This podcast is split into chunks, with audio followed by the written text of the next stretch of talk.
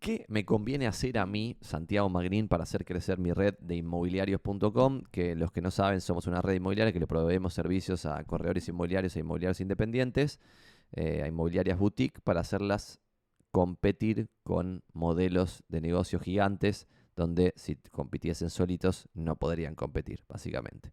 Eh, y para responder esto, quería compartirles pantalla algo que vimos ayer en, una charla que di en, en Paseo La Plaza, ayer a la noche que básicamente lo que comenté de vuelta ayer es este framework del cual muchas veces hablo, pero que ahora lo estoy empaquetando más como un producto tipo el NURC que nosotros inventamos, que era necesidad, urgencia, realismo y capacidad para evaluar a clientes, propietarios, vendedores. Bueno, ahora estamos armando este framework de cómo se supone que es el crecimiento. Esto hace años ya que lo vengo utilizando, pero cada vez lo pulo más, cada vez estoy más feliz con, ver esto cómo, cómo va, va progresando. Por ejemplo, nosotros creemos que cualquier inmobiliario debiera empezar siempre aprendiendo a vender propiedades.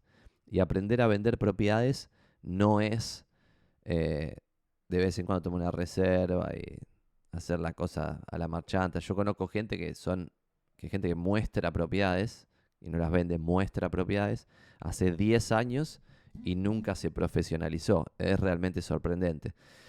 lo que nosotros llamamos vender es seguir, que no lo voy a hablar hoy, pero lo hablé ayer y después van a tener la charla completa en algún lado, seguir estos cuatro decálogos, que le llamamos cuatro decálogos, de cosas para hacer antes de la visita presencial, que sería, che, guionen respuestas a las preguntas más obvias que les hacen todos, 10 cosas para llevar a la visita presencial, que las tenés que preparar antes, 10 cosas para hacer previsita, ya en la unidad, que es tipo llegar un poquito antes, abrir las persianas, prender la luz, ventilar los ambientes, retirar las toallas del baño, bajar la tapa de los inodores, ocultar objetos de valor, etcétera, que es lo que ven en pantalla, y 10 cosas para hacer en la visita mientras se sucede la visita. Cuando vos todo esto lo haces bien, voy a volver para atrás para no mostrar esto en la presentación, podés pasar al negocio de captar propiedades. ¿Y por qué estoy contando todo este framework para responder a qué me conviene hacer a mí para hacer crecer mi red?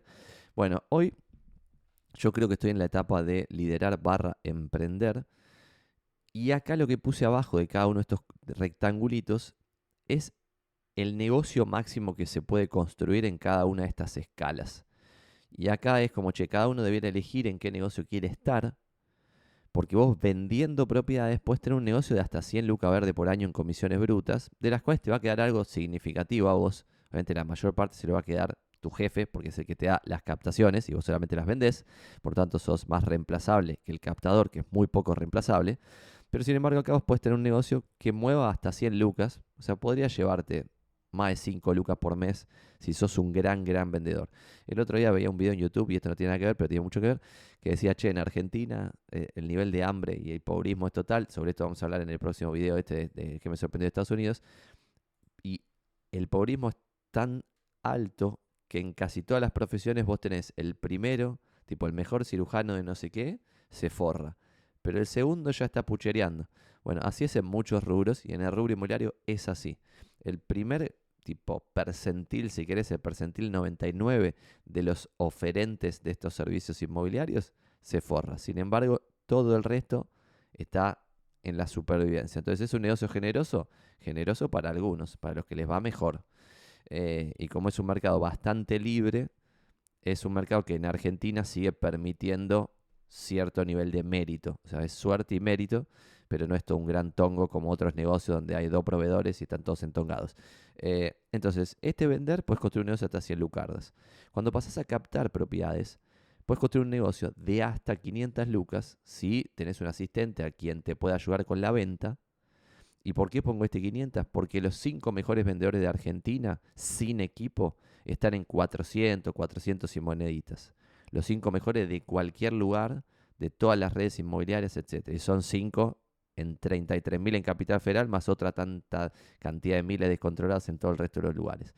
¿Está bien? Entonces, acá, inclusive siendo el máximo campeón de la historia, vas a estar en números parecidos a esto, como máximo, ¿eh? Y esto es como el Federer de los inmobiliarios que captan propiedades. Sin embargo, esto de las cuatro etapas yo las muestro y las estoy haciendo más foco últimamente en conferencias, charlas y qué sé yo, porque creo que lo que a mí me conviene hacer hoy es focalizar mi energía en una de estas cosas. Hoy, como les contaba, yo estoy pasando de liderar a emprender. Y en la parte de emprender, que se puede construir un negocio ya que supere los 100 palos, porque cuando vos ves los números del mercado de Buenos Aires y analizás qué market share tiene el líder de ese mercado, ves que las comisiones brutas que mueve el líder son más de 100 palos verdes al año, un negocio gigantesco. Y cuando ves cuánto puede facturar un broker, tomando al mejor broker de toda la Argentina, y no sé si de Uruguay también, y no sé si de Paraguay también, y no sé si de Bolivia también, no de Chile, pero de estos países que acabo de mencionar, esos cuatro, creo que el modelo de negocios más grande que se puede armar es un modelo con 200 y pico de agentes, o vendedores, o corredores, como le quieran llamar, y esos 200 y pico que reporten una totalidad de comisiones brutas de aproximadamente 10 palos verdes. Entonces, este es el máximo negocio que vos podés construir y liderar. ¿Eso quiere decir que hasta que no llegas a los 10 palos no puedes pasar a emprender? No, claramente. Por ejemplo, acá yo siempre lo cuento, pero el modelo que es el que más funciona en Argentina está seguido por una bataola de como 8 modelos, donde los 8 modelos que le siguen a ese líder ni siquiera facturan lo que factura el mejor broker del negocio del uno, ¿está bien? El negocio del uno tiene una persona bien definida que está emprendiendo, una persona bien definida que está liderando un equipo gigante, muchas personas bien definidas que están captando propiedades y muchas personas bien definidas que están vendiendo propiedades. La magia fue el foco. Esto yo siempre lo cuento acá. Hay un libro que se llama Everybody Wins de Dave Liniger, que Dave Liniger es el fundador de Remax. Bueno, en ese libro cuando yo lo leo, que te cuenta toda la historia de la empresa, me voló la cabeza que lo primero que hicieron súper diferente al resto de la gente fue dividir roles de una forma que nadie los había dividido. Entonces estaba, Dave Liniger vendía derechos de la venta de franquicias en regiones. Entonces a lo que se dedicaba es a convencer a uno con altísimo potencial de Texas para que ese texano venda franquicias en Texas. Entonces tenías a Dave la central. El primer nivel eran los regionales, es decir, el que tenía Texas. El tercer nivel era el franquiciado, el que ponía una oficina en Austin, Texas. Y el cuarto nivel eran los inmobiliarios, ¿está bien? Entonces, este inmobiliario tenía que estar focalizado en vender propiedades. Este franquiciado tenía que estar eh, orientado 100% a reclutar y retener talento inmobiliario. Este regional tenía que estar enfocado 100% en reclutar franquiciados que no tenían el mismo perfil que inmobiliarios, porque de vuelta el franquiciado tiene que reclutar y retener y el inmobiliario tiene que vender propiedades. Son dos personas totalmente distintas, o la misma persona en momentos de su vida totalmente diferentes. Entonces el regional focalizado 100% en sumar franquiciados y el dueño de todo el circo focalizado 100% en vender, en vender regiones. ¿Cómo termina esto? Que, que a mí me pareció espectacular y un modelo de crecimiento zarpado a pesar de que no lo quiero hacer porque no me gusta el modelo de franquicia, como está concebido, como lo acabo de contar, porque creo que si competís en los mismos términos en los cuales ya hay un líder que es gigantesco, vas a perder, entonces tenés que competir con otros términos de intercambio, porque si no vas a perder. Pero dicho eso, ese modelo, ¿cuál es el segundo paso? Que es el mismo ejemplo de Berkshire Hathaway Home Services, que es, primero hacen eso para crecer a lo loco, pero después cuando empiezan a ver qué región es profitable, o sea, qué región da guita, qué franquiciado da guita, etcétera, empiezan a absorber a eso. Entonces empiezan a quedar a la región, ponele, se quedan Texas y se la recompran al que laburó Texas por 20 años, ponele, se la recompran y se queda ahora la central, la región. Y después esa región, que pasa a ser, por ejemplo, de Dave Liniger directamente, empieza, y esto lo hace mucho Berkshire Hathaway, empieza a comprar a los franquiciados, entonces empieza a comprar a las oficinas particulares. Y ahí Santi me dirías, che Santi, pero ¿cómo funciona esto? Porque después el franquiciado no existe más como categoría, tampoco existe el regional, está directamente Berkshire Hathaway. Sí, Berkshire Hathaway pone un gerente en la oficina, pone un regional empleado y se solucionó todo eso. Y es dueño de todo el negocio, tipo en completo, hasta el, hasta el inmobiliario. Y la competencia está por los inmobiliarios. ¿Está bien? Esta forma de concebir al negocio inmobiliario creo que no la tiene casi nadie y por eso acá modelos que han seguido algo parecido a esto, y me refiero acá a todos los países latinoamericanos, se han llevado puesto al resto de los modelos. ¿Por qué? Y ahora el contraejemplo, porque el otro día yo fui a ver una propiedad, por ejemplo, y que está cerca de mi casa, y me lo mostró un broker de una oficina, de un modelo que no es líder, me lo mostró el broker, es decir, el dueño de la oficina, y esa oficina tenía más de 30 agentes. Entonces yo ahí me voló la cabeza de, che, esta persona que tendría que estar 100% en este tercer escalón, focalizando su tiempo en liderar, que liderar básicamente es reclutar y retener talento, por lo que acabamos de decir. No tiene ya nada que ver con captar propiedades ni vender propiedades, ¿está bien? Liderar es captar y retener talento en este negocio. En otros negocios será otra cosa. En este negocio es eso, entonces yo voy a ver la propiedad y el que me lo muestra es el broker. Y yo digo, wow, what the fuck. Tipo, ¿Cómo puede ser? Esta persona no solo está captando propiedades, porque esa propiedad la había captado él, sino que está vendiéndolas, lo cual es más grave porque está compitiendo con sus propios agentes. Encima en una competencia como medio desleal, porque es como yo tengo mis propias propiedades, encima que todos los modelos tienen como un límite de, por ejemplo, destaque para portales. Entonces, ¿qué propiedad van a destacar? ¿La que captó el líder o la que captó Mengano? ya empieza a tambalear el modelo. En cambio, cuando vos estás focalizado 100% en, liderar, o 100% en captar, o 100% en vender, ya empieza a funcionar. ¿Está bien? Entonces, eso es el primer punto. Segundo punto. Y dejo de compartir pantalla para decir otra cosa y después vamos a volver a eso para mostrarles lo del castillo famoso de Warren Buffett que siempre mencionamos, que es el que Warren Buffett se refiere a las barreras de entrada o ventajas competitivas de un negocio, haciendo una analogía con un castillito medieval, donde el castillito medieval está rodeado de fosas, y en esas fosas vos tendrías que estar todo el tiempo cavándolas para hacerlas más profundas y además tirándole cocodrilos para que cuando alguien te quiera tomar el castillo, el cocodrilo se coma a la competencia. ¿Está bien? Gran analogía. Pero dicho eso, yo, bueno, ya les conté, en algún momento laburaba en Techin, trabajé varios años en Techin, en Tenaris, eh, en varios roles, trabajé en recursos humanos, en IT, bla, bla.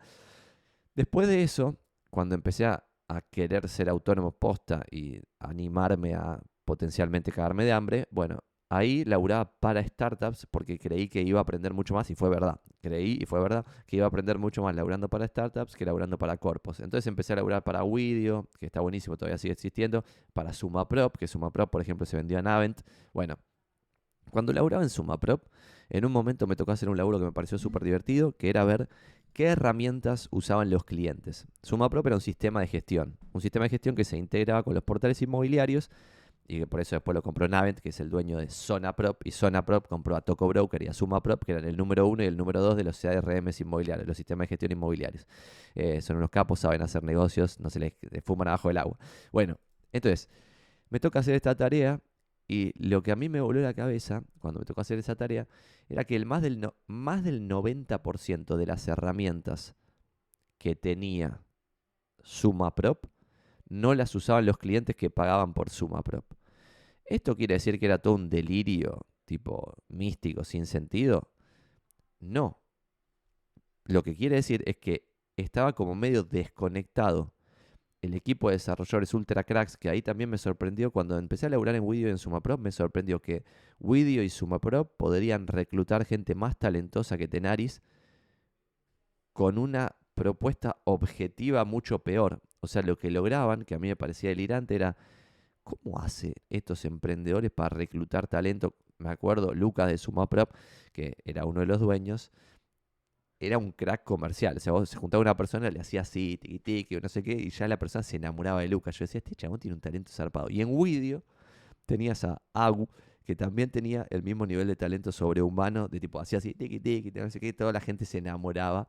Entonces, en, en las dos empresas yo veía un dueño que tenía un talento para enamorar a los clientes, a los proveedores, a los potenciales empleados.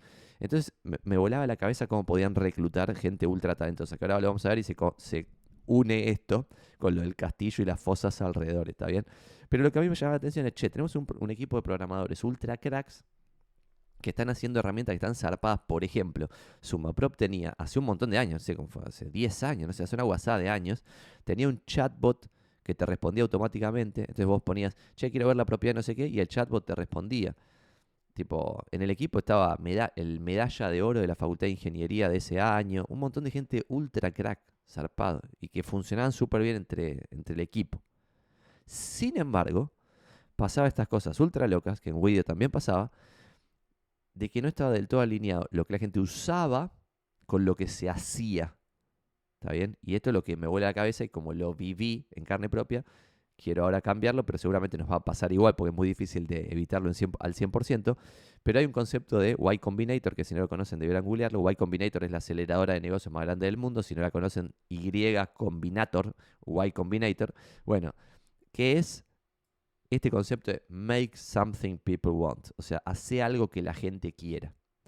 En el caso de los sistemas de gestión inmobiliarios, lo que yo veía es, che, esto es una locura, están usando la republicación en portales, es decir, publicar en un solo lugar y que salgan 10 portales, muy útil, lo usan todos, esto está muy valorado. Están usando el calendario, se ve que porque en la calle es más fácil usarlo del celular. Están usando la app mobile, porque de la calle usan el celular, bla, bla, y no sé, dos cosas más. Eran cinco funcionalidades. Entonces yo lo que pensaba es, no podemos poner tres botones gigantes y poner todo, este cerebro súper capacitado a otro level a mejorar, por ejemplo, la republicación y ser el número uno en republicación de avisos, a pesar de que después te va a faltar un discurso canchero para levantar capital, para ser interesante y qué sé yo, porque sería mucho más copado, que es lo que ahora están haciendo un montón de sistemas de gestión nuevos, tener todo un chamullo de inteligencia artificial, de que, no sé, inventan cosas, el bicho inventa cosas en base a lo que vos necesitas, bueno, medio chamullo, porque después hay que ver qué usa la gente. Entonces nuestro desafío hoy en de inmobiliarios, y con esto respondo a tu pregunta de qué me conviene hacer hoy, es poner foco en base a estos cuatro niveles en cómo hago el salto de liderar a emprender, porque ese liderar es, hoy yo estoy, básicamente por eso hago esto, porque estoy reclutando inmobiliarios y haciendo un esfuerzo por retenerlos, que por ahora funciona muy bien, por eso crecemos como no crece nadie, a un ritmo desaforado. Pero ese foco debiera ir complementado a hacer solo lo que se valora. Y ese es lo que yo creo que es el desafío hoy, porque ahora en los últimos mes y medio, algo así, estoy recontra full, no sé, estoy dando dos charlas por día hace 15 días, ya estoy un toque harto de dar charlas sin parar, para ver qué es lo que funciona. Y ahora uno de los segundos, tercer video que vamos a ver hoy es esto de Twitter, que sí funcionó, que lo vamos a ver de tipo, che, qué es lo que hicieron en Twitter, que funcionó, y ustedes se lo pueden copiar.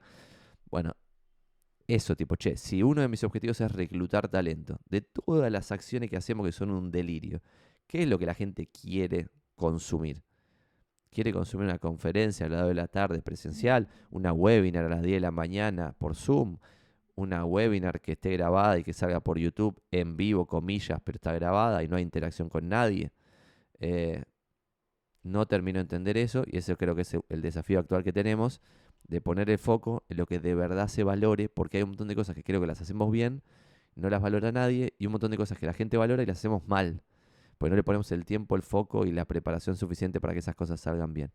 Y después, otra de las cosas de esto de y no sé cómo decirlo de forma políticamente correcta, de este liderazgo que debería pasar a ser emprender para mí en breve, es cómo le podemos dar nosotros cada vez más importancia a los incentivos porque lo que vi es que la mayor parte de los modelos de negocio que están en el eh, mundo que nos rodea, inmobiliario me refiero, ¿no? De intermediación, es decir, los que nos compiten a nosotros, están muy focalizados en el control. Y nosotros tenemos el modelo opuesto de cada uno hace lo que quiere. Pero si cada uno hace lo que quiere y no ponemos incentivos muy bien alineados entre nosotros, los inmobiliarios y los clientes, esto se puede desmadrar porque reclutas muy rápido, puede cambiar la cultura y se te hace mierda todo. Entonces, por ejemplo, ejemplos que nos han salido muy bien es, somos la única red inmobiliaria que cobra por captación, a diferencia del resto de las redes inmobiliarias que te premia por captar propiedades. Nosotros acá no solo no te premiamos por captar propiedades, los premios son por otras cosas, no por captaciones, ni los medimos como una señal de éxito, sino que encima, entre comillas, te castigamos, comillas, comillas, comillas, pues te cobramos por una captación. ¿Qué logramos con eso? Alinear incentivos. Es, che, si yo voy a poner 200 dólares, ponerle por propiedad directamente, mató el costo de fijo de estructura por cada una de las propiedades equivalentes, y vos no vas a pagar nada, claramente estoy incentivando indirectamente a que captes un montón de garchas, aunque sepas que el propietario no las va a vender.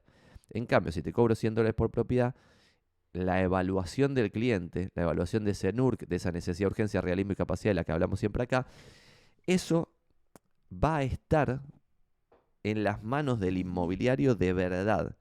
Y con el incentivo logro orientar un poco que todas las cosas salgan bien sin decirle a las personas lo que tienen que hacer, logrando tratar a cada uno de los inmobiliarios como adultos, dejando bien en claro que no somos el padre de nadie, de todas las personas que, que forman parte de inmobiliarios, y todo eso tiene un twist que es, a pesar de que eh, tratamos con adultos, a pesar de que no somos el padre de nadie, sí tenemos que tener una pata de evangelización De tipo, che, esto es lo correcto, esto es lo correcto, esto es lo correcto, esto es lo incorrecto, esto es lo correcto, esto es lo incorrecto. Y así empezar a evangelizar sobre cómo nosotros concebimos el negocio.